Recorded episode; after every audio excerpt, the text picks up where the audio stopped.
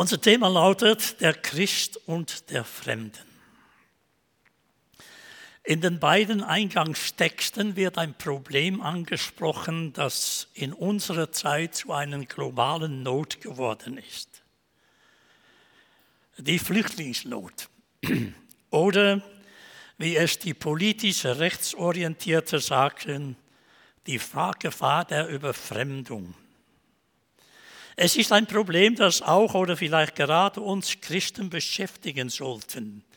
Und deshalb wollen wir uns heute mit diesem Thema aus der Sicht der Bibel beschäftigen, aber nicht nur aus dieser Sicht, sondern erlauben Sie mir, auch andere Sichtweisen oder Gedanken zu diesem Thema heranzuziehen. Wir werden feststellen, das will ich vorwegnehmen, dass wir auf weltweite Probleme und Strukturen, Strukturen stoßen, die wir nicht ändern können. Was wir aber als Christ können und sollen, von dem soll hier die Rede sein. Wir wollen uns rufen lassen, wach zu sein, damit wir uns in unseren Einstellungen den angeschnittenen Problemen gegenüber nicht von den Trends, nicht von der öffentlichen Meinung beeinflussen lassen, sondern unsere Einstellungen gegenüber und unser Umgang mit diesen Menschen soll von Christus her bestimmt sein. Denn im Grunde sind auch wir als Christen Fremden in dieser Welt. Wie es Paulus in Philippe 3, Vers 22 beschreibt. Denn unser Bürgerrecht, Gemeinwesen oder Staat oder griechisch Politea, das heißt unsere Politik, ja, ist in den Himmel. Von woher, woher wir auch den Herrn Jesus Christus als Heiland erwarten. Würden wir ernst nehmen, dass wir nunmehr zu einem anderen Bürgertum, einer anderen Politea gehören, und dann sind wir auf dieser Erde ebenso Fremde und Gäste wie die Fremden, die als Gastarbeiter, Flüchtlinge oder Asylsuchenden zu uns gekommen sind und noch kommen. Diese Betrachtungsweise würde allein schon für sich bedeuten, dass unsere Solidarität auch bei denen zu sein hat, die sich als Fremden unter uns befinden. Es ist schwer, über die Fremden, und wir meinen damit zuerst solche, die nicht aus unserem westlichen Bereich kommen, zu sprechen. Die Stimmung ist im Allgemeinen in ganz Europa, in der ganzen westlichen Welt gegen sie.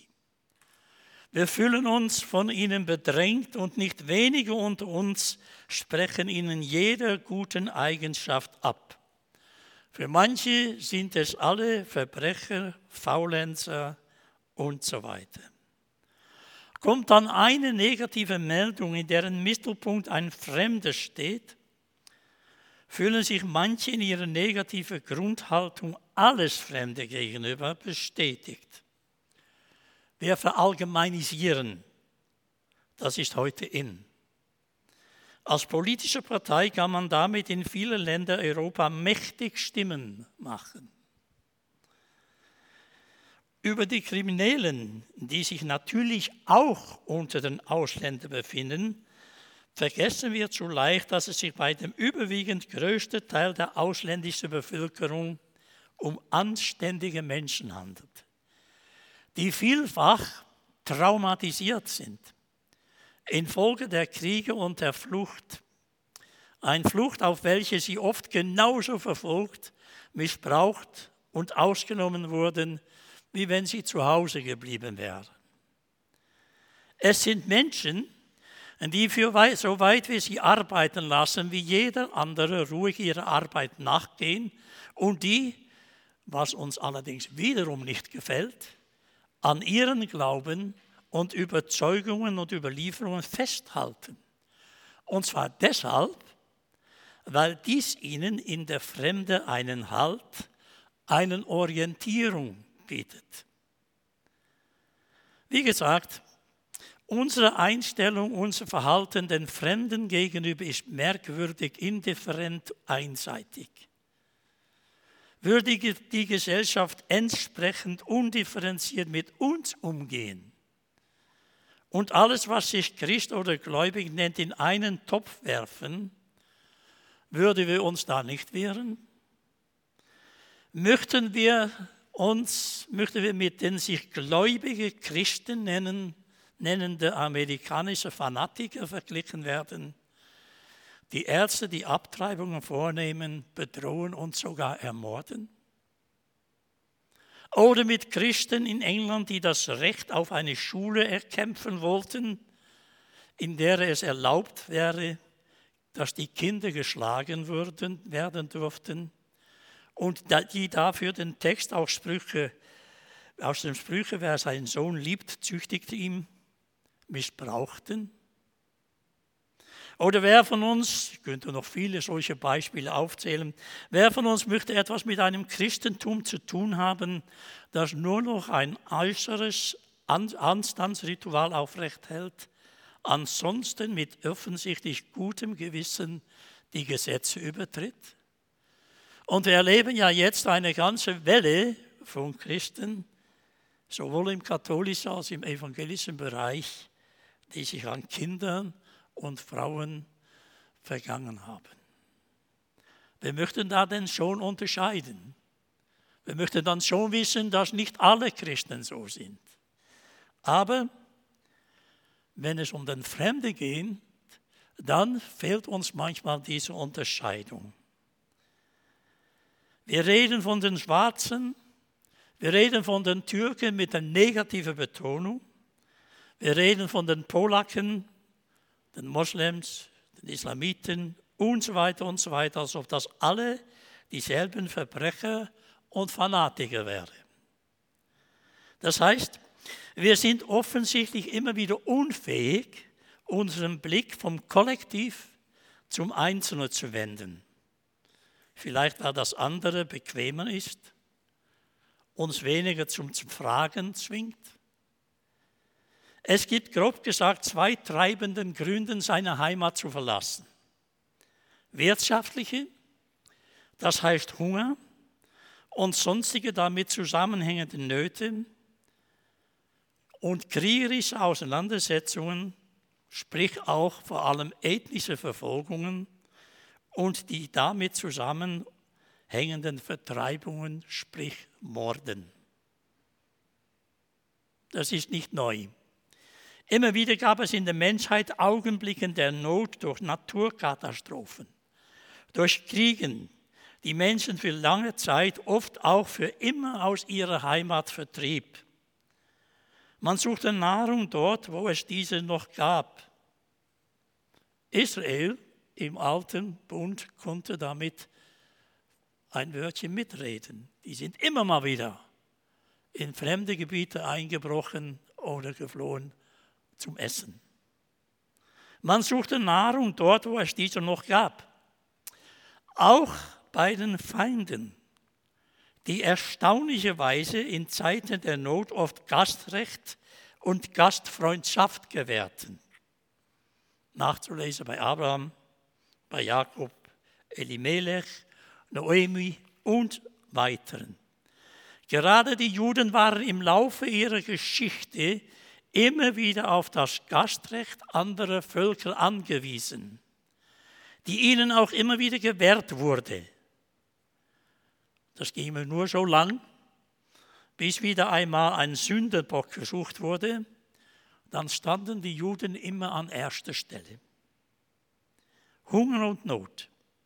Und die Verantwortung für Frau und Kind, das vergessen wir immer wieder, die Verantwortung für Frau und Kind trieb und treibt den Menschen auch dahin, wo, sie, wo für sie fremde Götter verehrt werden. Da sind sie auf die Toleranz der empfangenden Gesellschaft angewiesen. Was begegnet der Flüchtling in dem fremden Land? Bleiben wir einmal bei der größten fremden Flüchtlingsstrom, die Moslems. Gerade für die traditionell Eingebundenen unter ihnen. Und wir müssen da immer Unterschiede machen, wo die Einzelnen herkommen. Gerade für die traditionell Eingebundenen unter ihnen, das sind die, die nicht aus den Großstädten, sondern vom Land, aus bäuerlicher Herkunft also kommen, war die Begegnung mit unserer säkularisierten Gesellschaft ein Schock. Sie begegneten einer Welt, und das müssen wir gleich mal sagen lassen, sie begegneten uns einer Welt, in der es für sie keine Sitten, kein ethisches und religiöses Gesetz mehr zu geben scheint. Sie kamen in eine Welt unter Menschen, die den Glauben an ihren Gott, an das Transzendentalen, das Göttliche überhaupt verloren haben. Viele muslimische Eltern stellen fest, dass diese säkularisierte Grundhaltung einen faszinierenden Zug auf ihren Kindern hat.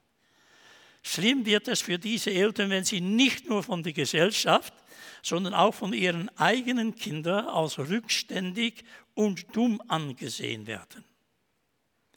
Vielleicht ist die materielle Not in dem fremden Land behoben. Bei vielen aber ist an, der Stelle, an dieser Stelle ein oft großen inneren Not gekommen. Sie haben nämlich ihre innere Sicherheit verloren. Wenn der Mensch seine Heimat verliert, so verliert er seinen Gott, dachte man in der Antike. Verliert man seinen Heimat, das heißt auch der Ort, wo die Gottheit beheimatet ist, gehört man zu den Entwurzelten und den Heimatlosen. Denn es ist ja nicht einen Gott, einen Glauben, die diese Menschen zu verlieren drohen, sondern diesen Glauben, diesen Gott, das, was über ihn gesagt, gedacht, geglaubt wurde, bestimmte ja das Leben in den Alltag, bestimmte das Verhältnis des Einzelnen und der Menschen untereinander. Es gab einen sozialen Kontext, die für allen verbindlich war, die von dieser Gottheit ausging.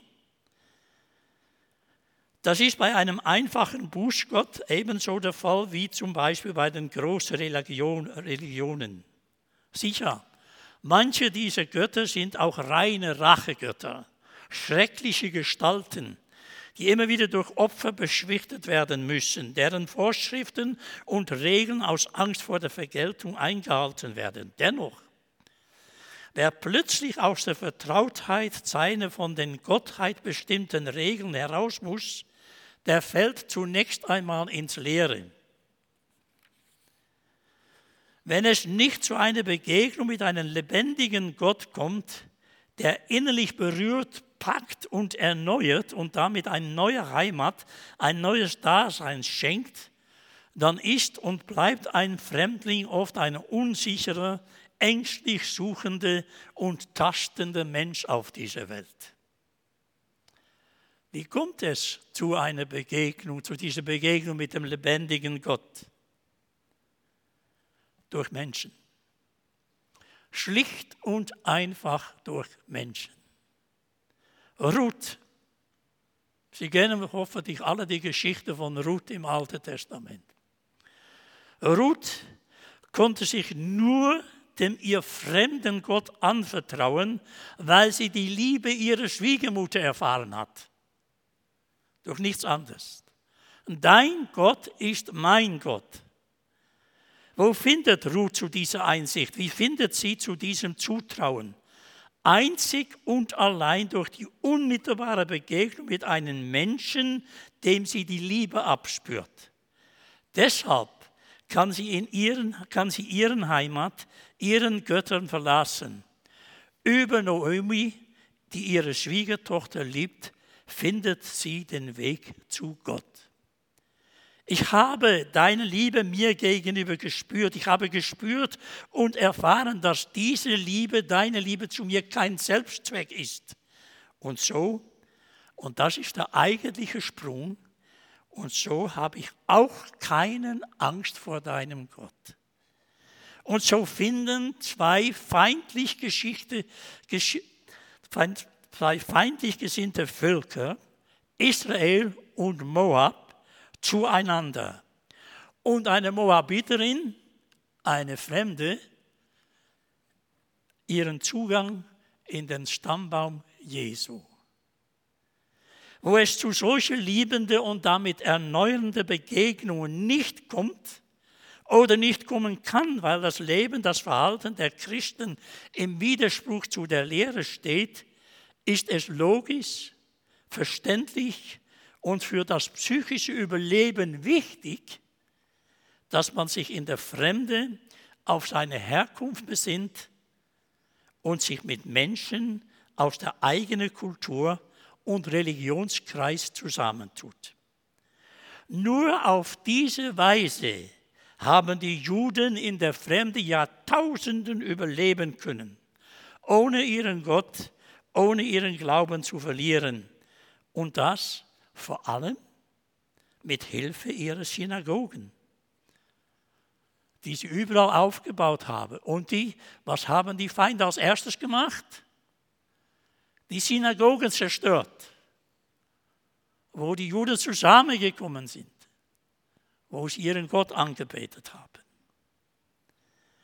Dabei wurden sie immer wieder geplagt von der Sehnsucht nach der Heimat, nach dem gelobten Land. Noch bis in unsere Zeit, bevor Israel dann gegründet wurde, noch bevor Israel gegründet begrüßten viele Juden einander mit dem Satz, nächstes Jahr in Israel. Nächstes Jahr in Israel. Die Sehnsucht nach diesem gelobten Land war da, über die Jahrtausenden hinweg. An den Strömen Babels, da saßen wir und weinten, wenn wir an Zion dachten. Psalm 137. So auch die Fremden unter uns, vor allem die der ersten Generation, sie sehnen sich nach der Heimat der Väter. Die zweite und dritte Generation haben diese Sehnsucht immer schwächer, am Ende vielleicht gar nicht mehr. Sie sind dann nicht nur integriert, sie sind assimiliert. Und das ist eine neue Gefahr. Und sie möchten sein wie wir, anerkannt und dazugehörend. Und dann merken sie, das geht nicht. Eine Erfahrung, die die Juden durch die Jahrhunderte machen mussten. Immer wieder. Sie assimilierten sich manche. Sie fühlten sich in erster Linie als Deutschen. Und dann, sie kämpften für die Deutschen im Ersten Weltkrieg. Und dann, vor allem in Krisenzeiten, wenn ein Sünderbock gebraucht wurde, mussten sie erfahren, die wollen uns nicht. Wir passen denen nicht. Wir passen denen nicht mehr ins Konzept. Wir werden nicht als gleichwertig angesehen. Und schon ist das Ghetto entstanden, in den Gehirnen, aber auch in der Realität. Man zieht zusammen unter Gleichgesinnten, um wenigstens da ein Stück Heimat, ein Stück Geborgenheit zu finden. Aber das geht ja nicht. Es ist nicht das verheißene Land, es ist nicht die Türkei, es ist nicht Afrika etc. Wie kommt es denn, dass wir Christen oder besser gesagt den christlichen Kulturkreis, denn als solch ist die westliche Welt zu bezeichnen, so ablehnend, so herablassend mit Menschen aus anderen Kulturkreisen umgeht. Karl Jasper spricht von dem Hochmut, mit der die Europäer, die sich ja Christen nannten, die Welt eroberten und sie ausbeuteten. Die ständige Siege, die Überlegenheit entwickelte einen Hochmut, die nicht in den Menschen als solche, in den Menschen allgemein, sondern in der weißen Mann die Krone der Schöpfung sah. Als solcher eignete man sich die Welt an, überall die Vorrechte des weißen, nein des europäischen Mannes geltend machen. Nach Jeanne Hersch, die es zwar im Besuch auf die Arme dieser Welt allgemein sagt, gibt es eine ganze Kategorie von Menschen, die von uns nicht voll als Menschen anerkannt werden. Ein weiteres Problem, mit dem sich die heutige Christenheit konfrontiert sieht, ist, dass es immer noch nachwirkt, dass die Waffe manchmal mehr von der Stärke des Christentums überzeugte, als die Liebe zu allen Menschen, die uns doch auszeichnen sollte. Das fing ja schon mit dem Kreuzzüger an. Die Christenheit hat für Karl Heim in den Jahren vor und nach dem Zweiten Weltkrieg ein hochgeachteter, tiefgläubiger Theologie, Theologieprofessor. Die Christenheit hat für Karl Heim keinerlei Grund und Anlass, auf die außerchristlichen Religionen herabzusehen, die sich den weiten Weg zu Gott in heißen Bemühungen viel kosten lassen.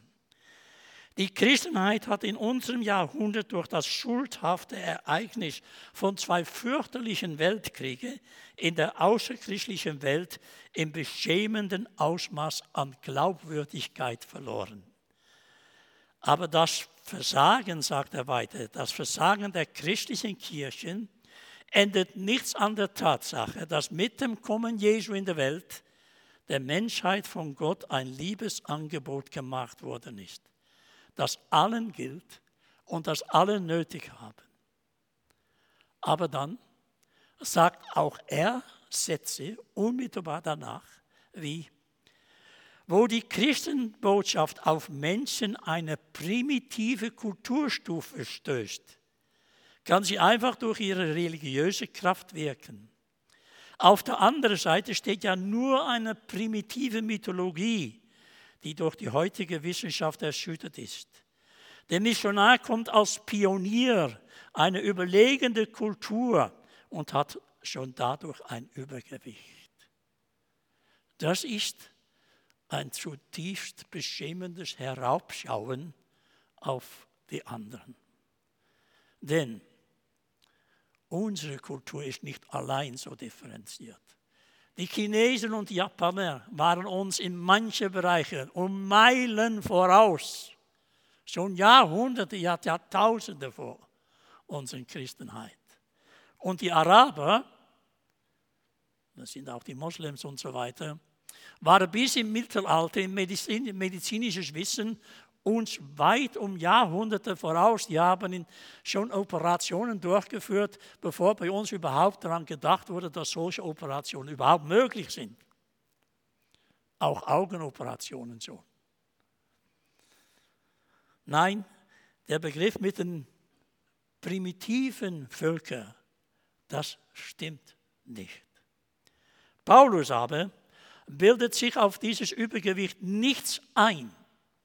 Er sagt, wer sich rühmt, der rühme sich des Herrn. Denn ich nahm mich vor, nichts anderes unter euch zu wissen, als nur Jesus Christus und ihn als gekreuzigt. Der christliche Glauben hängt ganz allein an den, der an das Kreuz hing.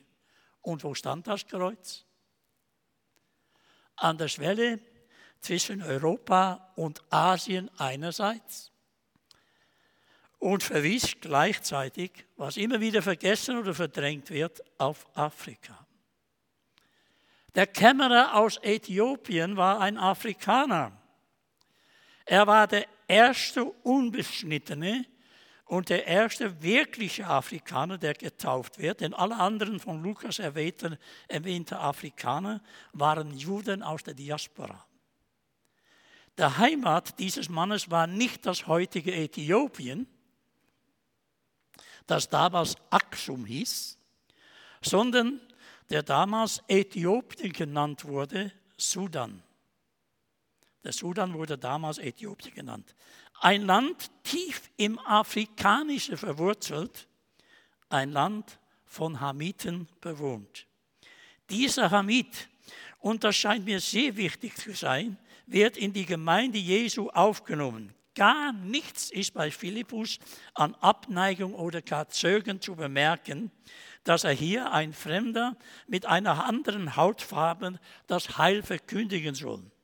Ohne zu zweifeln gesellt er sich zu diesen Nachkommen Hams. Er gab Strömungen unter den Christen, und da muss ich zur Beschämung sagen, vor allem unter den südafrikanischen orthodox reformierte Christen aus Holland, die die angestammten Einwohner in Afrika als minderwertig betrachteten. Und es gibt immer noch solche, die so denken. Es gab damals, vor langer Zeit, unter diesen orthodoxen Gläubigen in Afrika, solche, die sagten, die Afrikaner haben keine Seele. Und dann kann man natürlich mit denen umgehen, wie wenn man mit Tieren umgeht. Und dasselbe, das erlebten wir vor 70 Jahren in Europa. Als der nationalsozialistisch-arische waren die Menschen in wertvoll, das waren die Arischen, minderwertiges Russen, Balkan und andere Rassen und unwertiges Leben, Juden, Zigeuner, debilen, schwachsinnigen, körperbehinderten etc. eingeteilt haben. Zu diesen Nazis gehörten auch viele Christen, die sogenannten deutsche Christen. Es gab nur einen kleinen Kreis Christen, die sogenannten bekennende Christen in Deutschland, die dann auch verfolgt wurden. Die Minderwertigen setzte man als Zwangsarbeiter ein, wobei sie zu zigtausenden an Hunger und Krankheiten starben, während man die Unwertigen so nebenbei mal gleich ganz umbrachte. Die Juden, die Zigeuner, die Schwachsinnige, die Körperbehinderte und so weiter. Wie anders handelt hier Gott? Wie deutlich setzt er hier ein Zeichen? Ein schwarzer Sudanese, der lesen und schreiben kann, auch Fremdsprachen kundig ist, Hebräisch kann, ein Hamid, wird der Erlösung durch Jesus zuteil. Er begegnet Philippus, der im Gegensatz zu Petrus überhaupt keine Berührungsangst hat. Ein gebildeter Mensch, wie um uns zu zeigen, bildet euch nichts ein. Auch die anderen sind intelligent, haben die gleiche geistige und biologische Voraussetzungen von Gott bekommen wie ihr Weißen. Unsere Einstellung zu den Fremden sollte denn nicht wie der des Philippus sein? Er drängt nicht auf Bekehrung. Er sucht den Dialog. Er knüpft wie Paulus auf dem Areopag bei dem an, was der Kämmerer bewegt. Und wenn ein Fremder bei dir in eurem Land als Fremder wohnt, sollt ihr ihm nicht unterdrücken. Wie ein Einheimischer unter euch soll auch der Fremde sein, der bei euch als Fremder wohnt. Du sollst ihn lieben wie dich selbst. Denn Fremde seid ihr in Ägypten gewesen. Ich bin der Herr, euer Gott, sagt das Alte Testament. Dieses Gebot und viele andere, die sich auf dasselbe Thema der Fremde in unserer Mitte beziehen, sind ein Hinweis auf das Gebot der Nächstenliebe, das auch der Fremdling mit einschließt. Mit diesem Gebot stand Israel unter den ihm umgebenden Völkern allein auf weiter Flur. Es ist das Gebot, das im Neuen Testament zentrale Bedeutung gewinnt, das Gebot der Liebe gegen alle Menschen. Es ist ein neues Gebot, das Jesus uns gibt, ein einfaches und unendlich schweres Gebot. Ein neues Gebot gebe ich euch, dass ihr einander liebt. In der ihrer Fremdlingschaft in Ägypten hat Gott sich ihnen als der heilige und gnadevolle Retter gezeigt.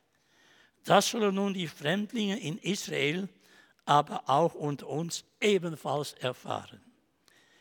Das Alte Testament ebenso wenig wie das Neue Testament tut nicht, als ob alle Fremdlinge Engel wären. Die Bibel zeigt uns deutlich, wie alle Menschen sich und andere verfehlen und zerstören. Aber Gott ruft uns in seinen Sohn Jesus Christus auf, damit Schluss zu machen. Wir sind aufgefordert, unsere Mitmenschen nicht mehr mit dem Blick des Hasses, des Neides, des, Mitgunst, des Missgunst, der Überlegenheit etc. zu sehen, sondern mit dem Blick der Liebe und Versöhnung mit derselben Blick, mit der wir von Jesus erfasst worden sind. Und zwar schon als wir noch Sünde und fern von ihm waren. Das heißt auch Fremdling. Schon da hat diesen Jesus uns gesucht und schon da hat er sich für uns opfern lassen. Gott selber hat angefangen, die Menschen, seine Menschen, die Versöhnung zu bringen und hat uns die Vollendung dieses Versöhnungswesens verheißen. Jesus selber gibt das alles durch einen besonderen Nachdruck, wenn er sagt, ich war fremd und ihr nahmt mich auf. Und die Jünger dann erstaunt, die Jünger erstaunt, wann aber sahen wir dich als Fremdling und nahmen dich auf? Und die Antwort Jesu, als ihr dies einem der geringsten meiner Brüder getan habt, da habt ihr mir getan. Das habt ihr mir getan. Ich war fremd und ihr, ihr nahmt mich auf. Seitdem begegnet uns in jedem Fremden den Anruf Jesu, diese aufzunehmen, offen zu sein für ihre Nöte, ihnen, wie Gott es uns schon im Alten Testament sagt, zu lieben, ihnen Brot und Kleider zu geben, das heißt ihnen das Leben, das Überleben zu ermöglichen. So und nicht anders hat Gott auch an uns gehandelt. Amen.